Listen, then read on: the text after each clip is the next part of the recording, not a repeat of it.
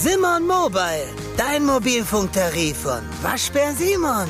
Sim, sim, sim, Simon. Willkommen zu einer neuen Episode des The Iron Kitchen Podcast, dein Podcast für gesunde Ernährung, Training und allem, was mit dem gesunden Lifestyle zu tun hat.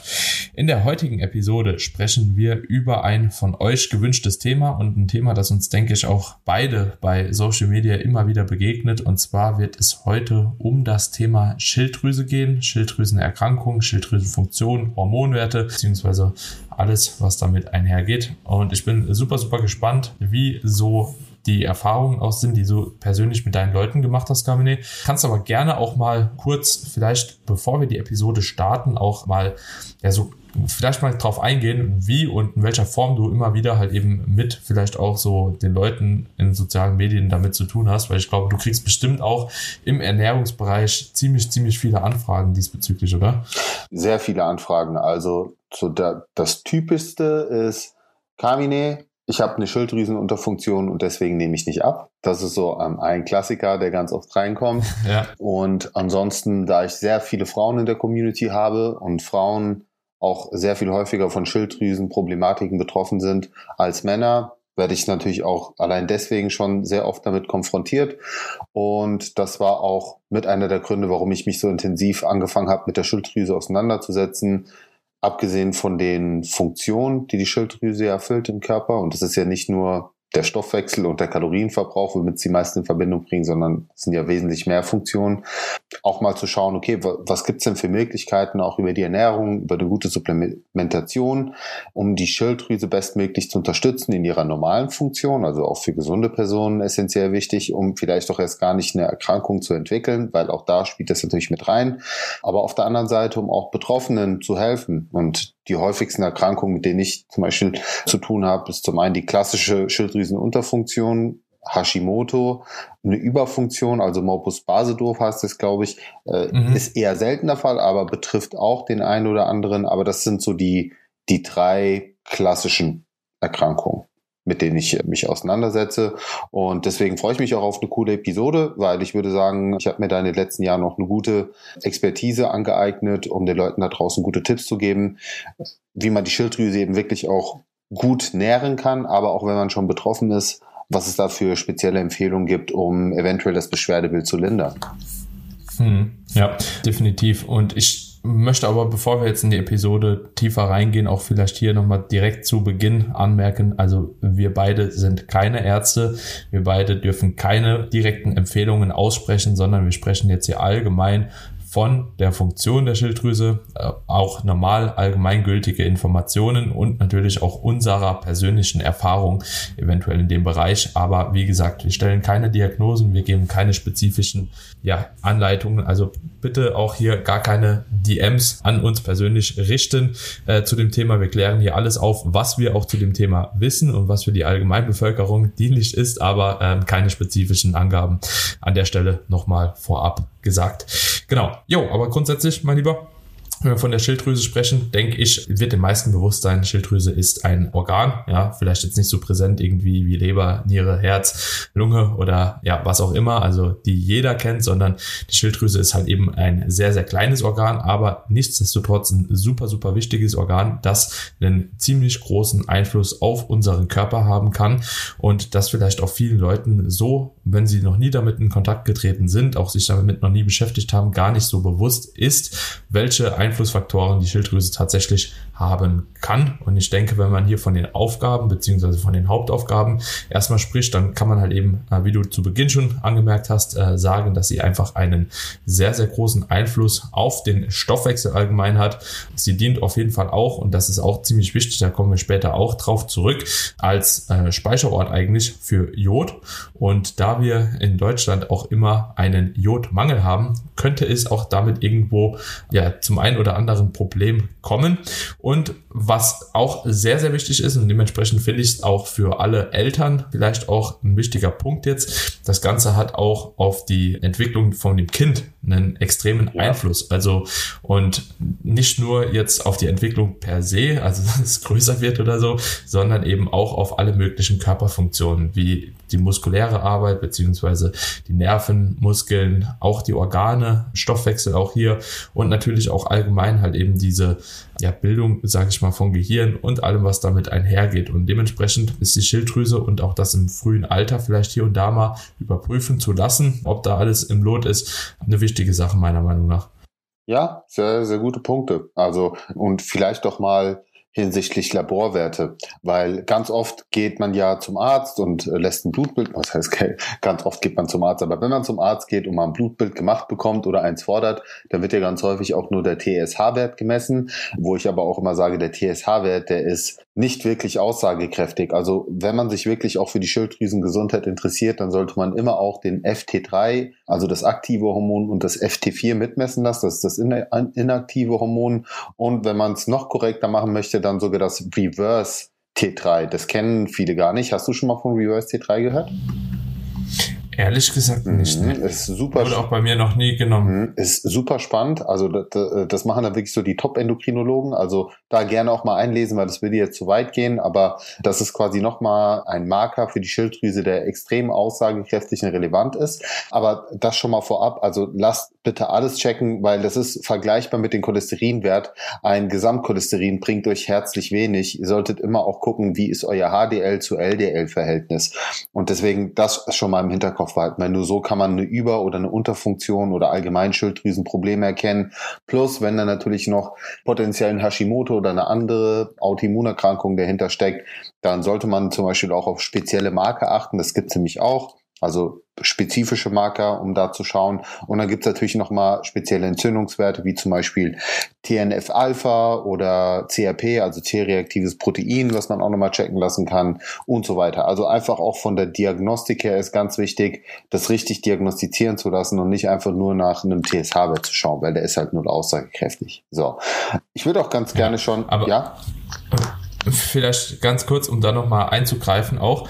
Grundsätzlich ist es halt eben so, damit die Leute auch wissen, warum erstmal nur auch der TSH-Wert in der Regel gemessen wird. Das hat einfach den Grund, dass wenn es eine Schilddrüsenproblematik irgendwo gibt, beziehungsweise eine Unter- oder eine Überfunktion irgendwo vorliegt, der TSH-Wert ist quasi so dieser Erstmarker. Sprich, oftmals wird der TSH-Wert genommen und wenn da halt eben irgendwie eine, ja, ein starker Aufschwung nach oben oder halt eben Abfall nach unten irgendwo gegeben ist, dann misst man in weiterer Folge FT3 und FT4, wie du schon richtig gesagt hast. Und dann je nachdem, wie die Werte auch wieder sind, kann man dann halt eben noch halt eben diese Entzündungswerte messen, ähm, auch diese Antikörperwerte mit TRAK oder halt eben TAK und alles, was du halt eben auch schon äh, mit aufgegriffen hast. Aber dass die Leute auch einfach verstehen, also wenn ihr zum Hausarzt geht, der wird erstmal wahrscheinlich nur den TSH mitmessen, weil letzten Endes ja das Ganze halt in so einer Kette quasi passiert. Sprich, ihr habt halt eben das T3, T4, also eure Schilddrüsenhormone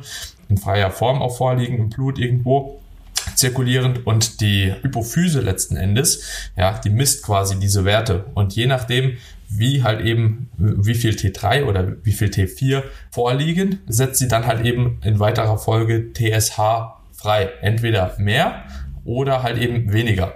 Wenn beispielsweise so der TSH-Wert erhöht ist, dann weist das meistens so eher auf eine Unterfunktion beziehungsweise zeigt eher, dass das wahrscheinlich in der Unterfunktion irgendwo geendet ist und bei einem erhöhten beziehungsweise erniedrigten TSH-Wert, sorry, ist es dann eher ein Hinweis dafür, dass eventuell eine Überfunktion vorliegen könnte. Also das gibt einfach Hinweise und wie gesagt, und dann geht man hin und misst halt eben nochmal spezifischer die einzelnen Werte, um das Ganze dann nochmal zu bestätigen. Yes. Ja. Und vielleicht auch wichtig, was sind denn so Symptome von einer Schilddrüsenunterfunktion? Also so ganz klassisch ist es diese äh, dauerhafte Müdigkeit, Abgeschlagenheit. Äh, teilweise berichten Leute dann auch über eine schlechte Schlafqualität. Gewichtszunahme kann natürlich auch mit ursächlich sein, vor allen Dingen, wenn man sonst nichts verändert hat in der Ernährung. Extremes Kälteempfinden ist auch so ein typisches Ding. Haarausfall übrigens auch, also Haare, Haut, Nägel kann auch damit zusammenhängen. Das sind so einige Symptome, wo man dann auf jeden Fall mal den, den Arzt besuchen sollte, genauso aber auch in die umgekehrte Richtung, was ja auch symptomatisch sein könnte, zum Beispiel für eine Schilddrüsenüberfunktion. Also äh, lohnt sich dann auf jeden Fall, das auch mal checken zu lassen. Genau, das war mir, ja. war mir auch nochmal ja. wichtig. Ja, also das geht auch sehr, sehr weitreichend und oftmals tatsächlich, also ich habe ja auch eine Schilddrüsenunterfunktion und man merkt einfach, diese Symptome ist meistens dann nicht nur ein Symptom. Also wenn ihr jetzt irgendwie merkt, keine Ahnung, ihr verbraucht irgendwie wenig Kalorien in der Regel oder ihr nehmt irgendwie halt eben leichter zu als andere oder seid irgendwie fettleibig, heißt das nicht unbedingt direkt, dass ihr irgendwie eine Schilddrüsenunterfunktion habt. Also tatsächlich bei mir war das tatsächlich und ich kenne auch sehr, sehr viele, einerseits Klienten als aber auch Familienmitglieder, Freunde, wo einfach so eine ganze Palette an Symptomen dann halt eben wirklich so reingekracht ist. Sprich, da kommt halt eben wirklich so diese depressive Verstimmung Stimmung irgendwie rein. Wir haben meistens einen niedrigen Blutdruck auch. Genau. Ähm, dann äh, kommt auch sowas wie eine Genau, kommt sowas noch mit rein, dann kommt aber auch sowas wie Obstipation, Haut, Nägelprobleme, Haarausfall teilweise. Und oftmals kommt das tatsächlich so viel auf einmal zusammen. So, ja. nur weil ihr jetzt ein Symptom habt, heißt es nicht direkt, dass ihr eine Schilddrüsenunterfunktion habt, aber es gibt natürlich einen Dienst dafür, dass man das eventuell mal untersuchen lassen könnte. Und was auch spannend genau. ist und wichtig für die Leute da draußen, auch eine Diät führt zu einer akuten Schilddrüsenunterfunktion. Also jetzt mal so ausgedrückt, das ist ein ganz natürlicher Mechanismus vom Körper, ja, weil indem er eben die Schilddrüsenaktivität herunterfährt, geht er quasi in den Energiesparmodus. Also das ist quasi eine eigens induzierte Schilddrüsenunterfunktion, die aber im Regelfall auch reversibel ist, indem wir dann anfangen, wieder mehr zu essen, indem der Körper quasi das Thermostat wieder hochfährt.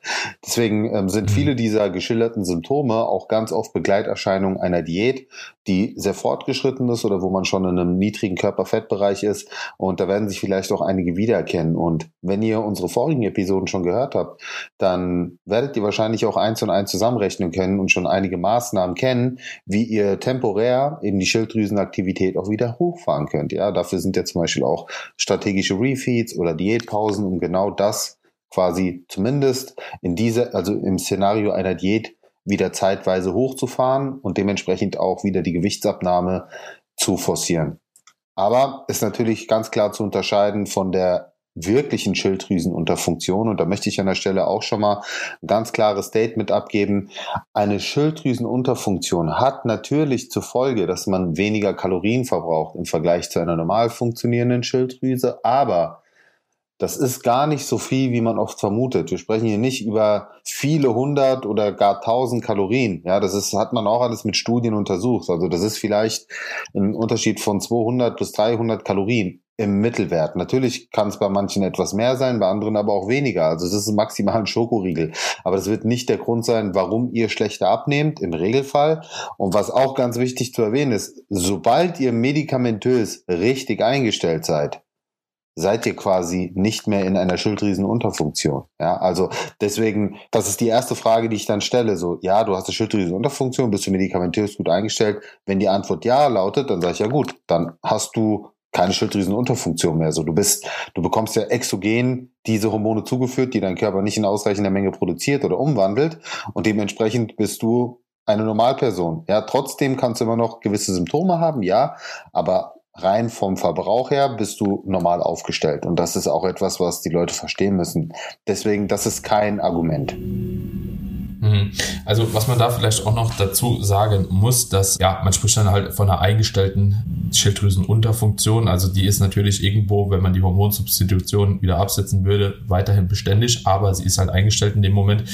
Und grundsätzlich äh, kann es sein, dass, wie du schon gesagt hast, weiterhin ein paar Symptome gegeben sind. Ist allerdings so, dass man da eventuell dann auch nochmal nachhaken sollte und tiefer graben sollte, wenn halt eben weiterhin Symptome dahingehend beständig sind. Also ich kann hier auch anekdotisch davon sprechen, dass auch bei mir, obwohl ich würde oder sagen würde, dass ich eigentlich ziemlich gut eingestellt bin, immer mal noch ein paar Symptome präsenter sind als, denke ich, bei der Normalbevölkerung. Ich habe beispielsweise immer wieder halt eben so mit Obstipation, Verdauungsproblemen, auch trockene Haut und so weiter und so fort zu tun, ähm, auch eine niedrige Herzfrequenz, aber halt eben diese, diese Big Player, sage ich jetzt mal, in Form von Müdigkeit, depressive Verstimmung und alles, was damit irgendwo einhergeht, also auch so diese Antriebslosigkeit, das ist alles halt eben weg und das merkt man auch subjektiv und das ist auch phasenweise unterschiedlich. Das bedeutet auch hier, ist auch ganz wichtig, wenn ihr zu einem Arzt geht, du hast das eben schon gesagt, die Situation, in der ihr euch befindet, die Schilddrüsenhormone zu messen, weil die unterliegen natürlich auch verschiedenen Einflussfaktoren bei der Messung. Sprich, wenn ihr jetzt in einem Diät-Szenario seid, ja, wie Carmen hier das eben schon beschrieben hat, und wirklich vielleicht schon in einer langen Diät steckt, niedriges Körperfettmilieu irgendwo habt und dann zum Arzt geht, und das messen lässt, kann sein, dass der Wert deutlich niedriger ist als in einem Normalzustand, auch in den freien Thyroxin, beziehungsweise in freie FT3 und FT4. Und dementsprechend sollte das auf jeden Fall mit im Hinterkopf behalten werden, wenn ihr zum Arzt geht. Wichtig ist natürlich auch, dass wenn ihr dorthin geht, nüchtern seid und nicht vorher irgendeine Mahlzeit irgendwo gegessen habt oder sowas. Also ihr könnt natürlich was trinken oder so, aber das sind alles so Einflussfaktoren auf jeden Fall, die man da vielleicht noch reduzieren sollte, bevor man sich da untersuchen lässt. Und was halt auch wichtig ist, dass man in der Regel immer wieder halt eben tatsächlich die Werte untersuchen lässt. Und das gibt dann im Gesamtbild einfach ein deutlich klareres Bild Bild darüber. Sprich, wenn ihr halt eben einmal im Jahr hingeht und eure Schilddrüsenhormone untersuchen lasst, dann kann es einfach sein, dass die Werte in gewissermaßen ja zu einem Zeitpunkt deutlich anders aussehen wie in dem nächsten Jahr. Einfach nur, weil ihr in einer anderen Lebenssituation seid, weil das ist ja halt eben auch noch von ganz vielen anderen Faktoren beeinflussbar. Ernährung, Schlaf, auch sogar das Training, äh, externe Stressoren etc. pp. Alles, was halt eben damit einhergeht und dementsprechend immer so ein bisschen das Ganze am besten häufiger messen, wenn man wirklich Probleme damit hat, weil damit könnt ihr natürlich oder unter den Umständen könnt ihr natürlich halt auch auf die Lebenssituation besser eingestellt werden. Absolut. Und was ich auch immer wieder sehe und wenn der Community zurückkommt, dass teilweise die Einnahme der Schilddrüsenmedikamente nicht richtig erfolgt. Also das ist vielleicht auch nochmal erwähnenswert. Am besten zur Routine machen, direkt morgens nach dem Aufstehen am besten schon die, die Tablette neben, also hier auf euer Nachtschränkchen legen. Sobald ihr die Augen aufmacht, zack, rein damit. Weil im besten Falle lasst ihr einen guten Zeitabstand zum Kaffee sowieso, das ist wichtig. Ja, also nicht mit Kaffee kombinieren. Allgemein sollte man das immer nüchtern nehmen, also maximal mit einem Schluck Wasser. Äh, auch, also auch keine koffeinhaltigen Getränke, auch keine Leitgetränke, nichts einfach, Wasser fertig und dann genug Zeitabstand lassen zu einer Mahlzeit. Also Koffein, Milchprodukte, egal was. Einfach wichtig nüchtern. Ein Tipp, den ich euch auch an der Stelle mitgeben kann, der auch schon vielen geholfen hat, denn eines der typischen Symptom ist auch, dass man zum Beispiel morgens nicht gut aufsteht, also wirklich müde, müde ist, total niedergeschlagen, obwohl man supplementiert, hätte ich gesagt, obwohl man Medika Medikamente nimmt. Was diesen Betroffenen oft helfen kann, ist die Einnahme auf das vor dem, also vor dem zu Bett gehen zu verschieben. Also natürlich auch im nüchternen Zustand, aber das können auch gerne mal Leute testen. Wichtig natürlich dann zum Abendessen muss sehr viel Zeitabstand sein, je nachdem wie groß und wie schwer die Mahlzeit war. Aber einfach mal ausprobieren und mal schauen, ob ihr damit morgens besser aus dem Bett kommt. Könnte eventuell ein Gamechanger mhm. sein. Und das finde ich ist mhm. auch eine sehr, sehr gute Überleitung, um direkt auch mal auf wichtige Nährstoffe zu sprechen zu kommen, die einfach eine, eine gute Schilddrüsenfunktion unterstützen. Also erstmal eine normale Schilddrüsenfunktion, aber die genauso wichtig sind für Leute, die Medikamente nehmen. Denn äh, was, also vielleicht schon mal jetzt im Hinterkopf behalten, mit den Medikamenten führt ihr eurem Körper T4 zu. Und T4 ist, wie wir jetzt wissen, das inaktive Hormon. So, wir brauchen jetzt aber auch einige Nährstoffe, um dieses inaktive Hormon in das aktive Hormon umzuwandeln. Und das äh, finde ich ist ein guter Punkt, wo wir ansetzen können, um schon mal auf die Nährstoffe zu sprechen zu kommen. M willst du da ja. direkt mal loslegen mit den wichtigsten Nährstoffen, welche Funktion sie erfüllen? Soll ich? Also mir ist es egal. Also grundsätzlich hätte ich vielleicht, bevor wir das ganz überspringen, noch einmal ganz kurz die Schilddrüsenüberfunktion auch noch im Kontrast angesprochen, weil letzten Endes die Nährstoffe auch da ja in gewissermaßen zum Tragen kommen. Da haben wir das auf jeden Fall noch mit aufgegriffen. Bei der Schilddrüsenüberfunktion ist es nämlich quasi auch für all die Betroffenen ja genau andersherum als bei der Schilddrüsenunterfunktion. Sprich, oftmals haben die Leute halt eben einen etwas gesteigerten Energieumsatz, also einen Grundumsatz. Letzten Endes verlieren sie oftmals Gewicht, können nicht genug essen, obwohl ich auch der gleichen Meinung bin wie du. Das ist halt eben äh, mehr oder weniger, ich würde es schon fast als Mythos irgendwie da, darstellen. Also, weil es einfach letzten Endes nicht so viel ausmacht und die Leute einfach in der Regel auch einfach ein bisschen aktiver sind und eher durch diesen gesteigerten Need wahrscheinlich einen höheren Verbrauch auch haben. Ja, sprich, wenn das Herz ein bisschen schneller schlägt, ne, wenn man halt eben einen höheren Blutdruck hat, wenn man nervös ist, Muskelzittern und so ist ja da auch so ein Symptom davon, ne, dass man einfach halt eben durch diese un, ja, die, diese Bewegungen, die letzten Endes nicht damit einhergehen, dass man irgendwo Krafttraining ausführt oder gezielt Cardio ausführt oder so, sondern die Alltagsbewegungen, die irgendwo gesteigert sind, ob das jetzt halt eben Gestik, Mimik ist und so weiter und so fort, ja, dass das dann dazu führt auch irgendwo, dass man einen erhöhten Energieverbrauch hat, beziehungsweise dass der Grundumsatz dadurch auch ein bisschen halt eben beeinflusst wird. Ne? Und Jo, bei den Leuten ist es halt eben, wie gesagt, genau so das Gegenteil. So, und jetzt würde ich sagen, können wir dann auch nochmal auf die Nährstoffe eingehen, weil es ist für beide Szenarien auf jeden Fall wichtig. Nicht nur für beide, eigentlich für die meisten Schilddrüsenerkrankungen kann man schon fast sagen. Auf, auf jeden Fall. Ich würde es auch so machen, dass wir jetzt erstmal auf die grundlegenden Nährstoffe eingehen und wir können ja mal schauen, wie die Resonanz der Zuschauer ist und dann könnten wir auch nochmal eine spezielle Episode machen, wo wir diversifizieren und auf Krankheitsbilder eingehen macht vielleicht Sinn, dass wir die Episode nicht zu sehr in die Länge ziehen, dass wir auch bei der halben Stunde bleiben und jetzt vielleicht auch erstmal allgemein die ganzen wichtigen Mineralstoffe, Vitamine und Spurenelemente behandeln, oder? Ja, vor, ja, vor allem, weil es ja auch in gewissermaßen schon ein bisschen komplexer ist und wenn man da Erstkontakt mit dem Thema hat, auch vielleicht jetzt das Ganze nicht so nachvollziehen konnte. Ja, sehr über, dato, schon ne? sehr überwältigend also, auf jeden Fall. Das ist, ein, das ist ein Riesenthema, ja, weil also die Schilddrüse ist so ein kleines Organ, aber so komplex in der Funktionalität und steuert so viele Prozesse im Körper, also es ist unglaublich.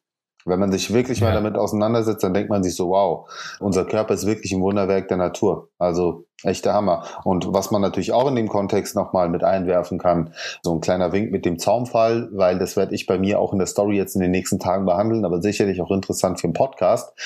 Und zwar, wie sich Low-Carb-Diäten auch auf die Schilddrüsenaktivität speziell auch bei Frauen, negativ auswirken kann, sowohl kurz- als auch langfristig. Also da gibt es mittlerweile auch ein paar ganz interessante Studienhinweise, denn Glucose ist ja auch im Schild oder für den Schilddrüsenstoffwechsel extrem wichtig.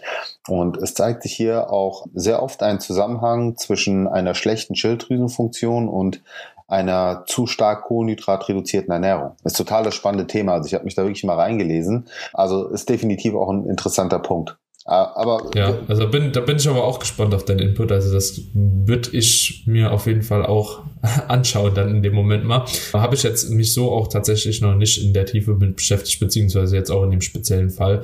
Ja, was grundlegend aber vielleicht, wenn man jetzt auf andere Nährstoffe erstmal eingeht, ziemlich wichtig ist. Und da möchte ich allgemein auch noch mal kurz eingreifen. Also Leute, ihr braucht auf jeden Fall oder es wird euch immer dienlich sein. Ja, die Grund Lebensmittel beziehungsweise die Grundhinweise, die wir immer wieder geben, äh, zu befolgen. Sprich, achtet auf jeden Fall auf eine ausgewogene Ernährung. Ne? Das braucht euch jetzt wahrscheinlich kein Arzt zu erzählen, das weiß man auch so irgendwo. Guckt auf jeden Fall drauf, dass ihr ausreichend Obst und Gemüse esst. Also alleine schon aus dem Grund, da die Schilddrüse auch sehr, sehr stark natürlich als Jodspeicher fungiert und auch Jod notwendig ist für die optimale Schilddrüsenfunktion, sollte man natürlich irgendwo gewährleisten über die Ernährung schon mal, dass man ausreichend Jod hat und und wir in Deutschland befinden uns einfach in einer deutlichen Mangelsituation. Sprich, ich glaube, wir haben in Deutschland der Durchschnittsbürger hat ein Fünftel von der täglichen Jodzufuhr, die er eigentlich zu sich führen sollte. Wenn er kein Jodsalz nimmt, das ist ganz, ganz wichtig zu ergänzen, Buddy, weil Gerade deswegen wurde ja auch Jodsalz. Wird er auch. Genau. Ja. Äh, deswegen wichtig, ja. ja. es ist definitiv ein Jodmangel da, aber nur eben bei Leuten, die speziell auf Jodsalz verzichten. Und das ist auch meiner Meinung nach ein großer Kritikpunkt, dass sehr oft vor Salz gewarnt wird oder vor Jodsalz gewarnt wird und die Leute das kategorisch aus der Ernährung streichen. Und da, daraus können sich wirklich Schilddrüsenprobleme mhm. entwickeln. Ja, also daraus kann mhm. eine Schilddrüsenunterfunktion entstehen und nicht eine temporäre, sondern wirklich eine manifeste. Ja.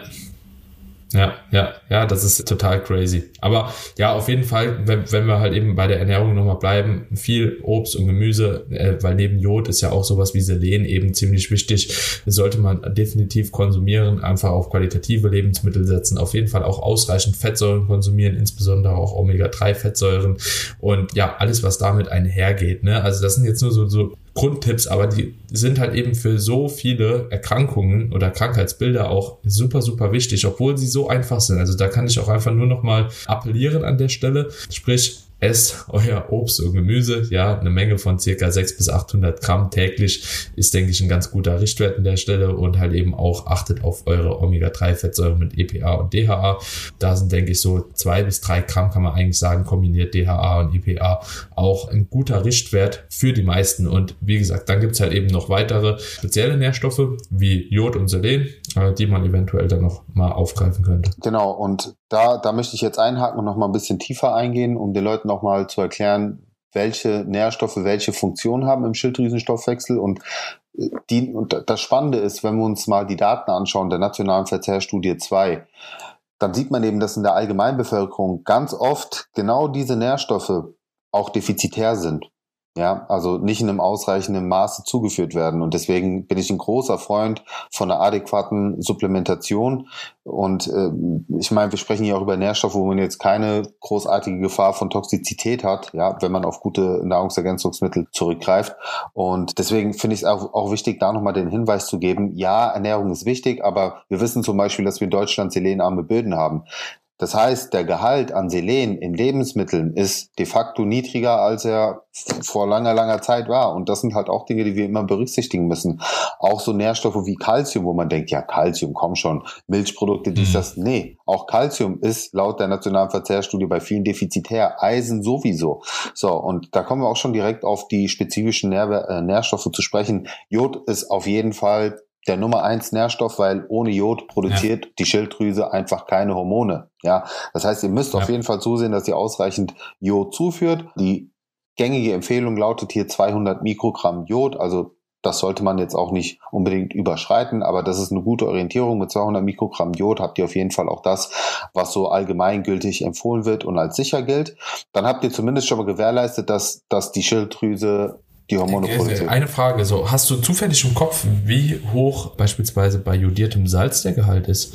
Äh, ich ich habe jetzt, kannst du, kannst du mal nebenbei, ähm, Google, googelst doch ja, gerade mal, dann kann Mach du mal weiter. Genau, dann kann ich noch mal, kann ich noch mal, äh, ist, ist spannend, aber der, aber der Gehalt ist sehr hoch. Also das weiß ich auf jeden Fall, der ist schon verhältnismäßig hoch, deswegen sollte man beim Salzkonsum auch drauf, also speziell bei Jodsalzkonsum drauf achten, wenn man zusätzlich ein Supplement nimmt, wo Jod enthalten ist. Ja, also zum Beispiel in der Mineral Complete, was ich empfehle, sind 125 Mikrogramm. Das heißt, du hast damit schon über die Hälfte abgedeckt, also solltest du eben darauf achten, über die Ernährung nicht zu viel Jod zuzuführen. So, Punkt. Hast du es hast du's gerade? Ansonsten mache ich mal weiter. Ich, ich, okay. ich, ich, ich bin am Suchen. Genau, also Jod, sehr, sehr wichtig. An zweiter Stelle kommt Selen. Warum Selen? Warum ist Selen so unfassbar wichtig? Ich habe euch erklärt, es gibt das inaktive und es gibt das aktive Hormon. Und ich habe euch erklärt, dass auch bei Medikamenten das inaktive Hormon zugeführt wird. Eine der, eine der, der Hauptgründe, warum viele sich trotz einer Medikamenteneinnahme nicht wirklich wohlfühlen, also viel besser fühlen, ist, weil sie eine schlechte Umwandlung haben von T4 in T3. Und welcher Nährstoff macht das? Das macht Selen. Und deswegen ist es extrem wichtig, nicht nur Jod, sondern auch Selen in ausreichender Menge zuzuführen, dass dieses inaktive und das aktive Hormon umgewandelt wird. Ansonsten habt ihr viele Schilddrüsenhormone im Körper, aber ihr habt Soldaten, die keine Waffen haben. Und das ist doof. Also ihr müsst die Soldaten bewaffnen. Und das macht ihr quasi mit dem Selen. So, und dann gibt es jetzt aber noch weitere Nährstoffe, die alle in diesen Kreislauf mit reinspielen und genauso wichtig sind. Wir sprechen über eine synergistische Funktion. Ja, also es gibt immer eine, eine Wechselwirkung zwischen unterschiedlichen Nährstoffen. Ja, wir wissen Jod und Selen. So, was genauso wichtig ist, ist Vitamin A. Vitamin A und auch Vitamin D sind beides ganz, ganz wichtige Vitamine, die an der Regulierung der Schilddrüsenfunktion beteiligt sind. Genauso auch Eisen, super wichtig. Ja, und Calcium im Übrigen auch. So, und jetzt merkt man schon, okay, das sind verdammt viele Nährstoffe. Nährstoffe. Das heißt, wenn du bei einem dieser Nährstoffe stark defizitär bist, dann ist das quasi das schwächste Glied, ja, und wir kennen alle den Spruch, ne? man ist immer so stark quasi wie das, wie das schwächste Glied in der Kette und wir sollten eben zusehen, dass wir alle Komponenten auf, so, auf einer soliden Basis haben. Deswegen setze ich eben auf eine Supplementation, um auf Nummer sicher zu gehen, dass ich wirklich auch alle relevanten Nährstoffe in einer guten Menge zuführe. Verstehst du, was ich meine? So, also ja, ich, ja, ja, gehe da lieber den sicheren Weg. Also da, das sind wirklich so die Hauptnährstoffe. Also Jod, Selen, Eisen, safe, safe, safe, so da auf jeden Fall. Aber weiterhin Calcium, Vitamin A, Vitamin D und dann, wie gesagt, gibt es nochmal ganz spannende Nährstoffe, die speziell für Schilddrüsenbetroffene nochmals relevanter werden, ja, die jetzt, die ich jetzt mal außen vor lasse. Ja, Ja, definitiv. Aber das zeigt ja oder das suggeriert ja eigentlich schon wieder, dass man halt eben ausreichend Obst und Gemüse und qualitative Lebensmittel auch sowieso Auf aufgreifen muss. Und um da einfach halt eben auch in der Gesamtheit einfach eine gute Basis auch irgendwo zu haben. Ne? Und ja, die einzelnen Sachen äh, tatsächlich kann man ja auch teilweise überprüfen. Da finde ich gerade, wenn man weiß, dass man halt eben vielleicht auch anfällig ist dafür, tatsächlich mal ein etwas erweiterteres Blutbild zu machen, statt nur das kleine halt eben. Ne? Und da kann man auch viele Dinge schon mit aufgreifen, sprich Eisen oder Hämoglobin etc. pp. Das lässt sich ja eigentlich relativ gut auch immer messen. Und so ein Vitaminspiegel, ne, wenn man halt eben weiß, okay, da haben halt eben viele Vitamine oder jetzt halt eben auch so Nährstoffe, Spurenelemente und so weiter und so fort einen Einfluss drauf, dass man halt eben speziell auch die nochmal, ja, vielleicht überprüft und dann auch für sich selbst schon entscheidet, kommt man mit seiner eigenen Ernährung da eigentlich schon auf ein gutes Level oder sollte man eventuell unterstützen. So, ne, weil das ja auch langfristig einfach eine Thematik ist. Genau. Ich würde an der Stelle auch einen Break machen und die Leute dazu aufrufen, dass sie diese Episode teilen, wenn sie nochmal eine spezielle Folge wollen, wo wir auf die Unterfunktion eingehen, wo wir auf Hashimoto eingehen, wo wir auf Überfunktion eingehen. Also ich habe da noch sehr, sehr viel Content und ich bin mir sicher, dass die Tipps, die wir dann dort in diesen Episoden raushauen, auch den Leuten extrem gut helfen werden. Und hier an der Stelle auch schon mal für Leute, die unter einer Schilddrüsenunterfunktion leiden und Medikamente nehmen, nehmt mal Selen oder kontrolliert mal, wie viel Selen ihr theoretisch über die Ernährung aufnehmt. Es gibt da Apps, die dann am Ende den Selengehalt auswerfen und bedenkt bitte, dass ihr davon wahrscheinlich was abziehen müsst, weil das sind die Optimalwerte und nochmals, das ist auch von der von der FTH, heißt FTH Zürich, ist, ist es auch bestätigt, dass Deutschland wirklich auch selenarme Böden hat. Also das ist nicht ja, einfach nur ja. so dahergesagt, sondern das ist nicht unbekannt. Genau, ja. das ist das ist tatsächlich Fakt. So und deswegen probiert's mal aus. Ich kann nur positives Feedback aus meiner Community geben, seitdem ich das empfehle. Berichten viele, dass es ihnen viel viel besser geht und teilweise einige sogar die Medikamente, die die Medikation herabsetzen müssen, weil jetzt einfach mehr Wirkstoff auch da ist. Verstehst du, was ich meine? Also vorher haben sie viel genommen, aber es wurde wenig konvertiert. So, jetzt wird viel konvertiert. Das heißt, es kann sein, dass man sogar die Dosierung runterfahren muss, weil das schon ausreicht, weil man eben genug Selen, Jod und so weiter zuführt. Also auch das im Hinterkopf behalten. Das sind das, was du angesprochen hast. Das sind externe Faktoren, die eben einen Einfluss haben auf die Schilddrüsenfunktion. Ja, ja. Frage am Rande: Supplementierst du selbst Selen? Ja. Ich auch. Auf jeden Fall. Ja, also ich, ich achte, ja. dass ich da meine Baseline habe. Auch hier 200 äh, Mikrogramm ja. Selen. Ich auch. Ist so die, ist so die Empfehlung. Same. Ja. ja. Ich, ich hoffe, ich habe nichts durcheinander. Hast du jetzt eigentlich rausgefunden, wie viel jodierte Speisesalz hat? Ich hatte es eben gehabt. Ich glaube, das waren 25 Mikrogramm pro Gramm Salz. Ja, wobei das geht ja noch. Und ja, das geht noch. Und ich habe noch einen anderen Wert gefunden gehabt. Da stand irgendwie was mit 15 bis 25 Milligramm sollten quasi oder sind das Maximum, was irgendwo in der Ernährung sein Und darf. man darf auch hier nicht vergessen, so abschließend, also, auch in vielen Lebensmitteln wird natürlich aufgrund dieser Problematik, die bekannt ist, ganz oft Jod zugesetzt. Ja, also vor allen Dingen in verarbeiteten ja. Lebensmitteln, ne, wo dann auch viel mit Salz gearbeitet wird. Aber nochmals, also ich würde jetzt am liebsten schon diese Infos raushauen, die die Leute dann erwartet in der Schilddrüsenerkrankungsepisode. Aber wie gesagt, wir fordern euch dazu auf, repostet das, schickt uns gerne ein Feedback und dann sind wir auf jeden Fall am Start für euch in der nächsten Episode. Ja, ich habe hier vielleicht äh, nochmal, das ist tatsächlich, glaube ich, auch so eine offizielle Seite, Bundesministerium für Ernährung und Landwirtschaft. DEGS und da steht also Studie zur Gesundheit Erwachsener in Deutschland. Das war jetzt, was ich schnell auf Google gefunden habe.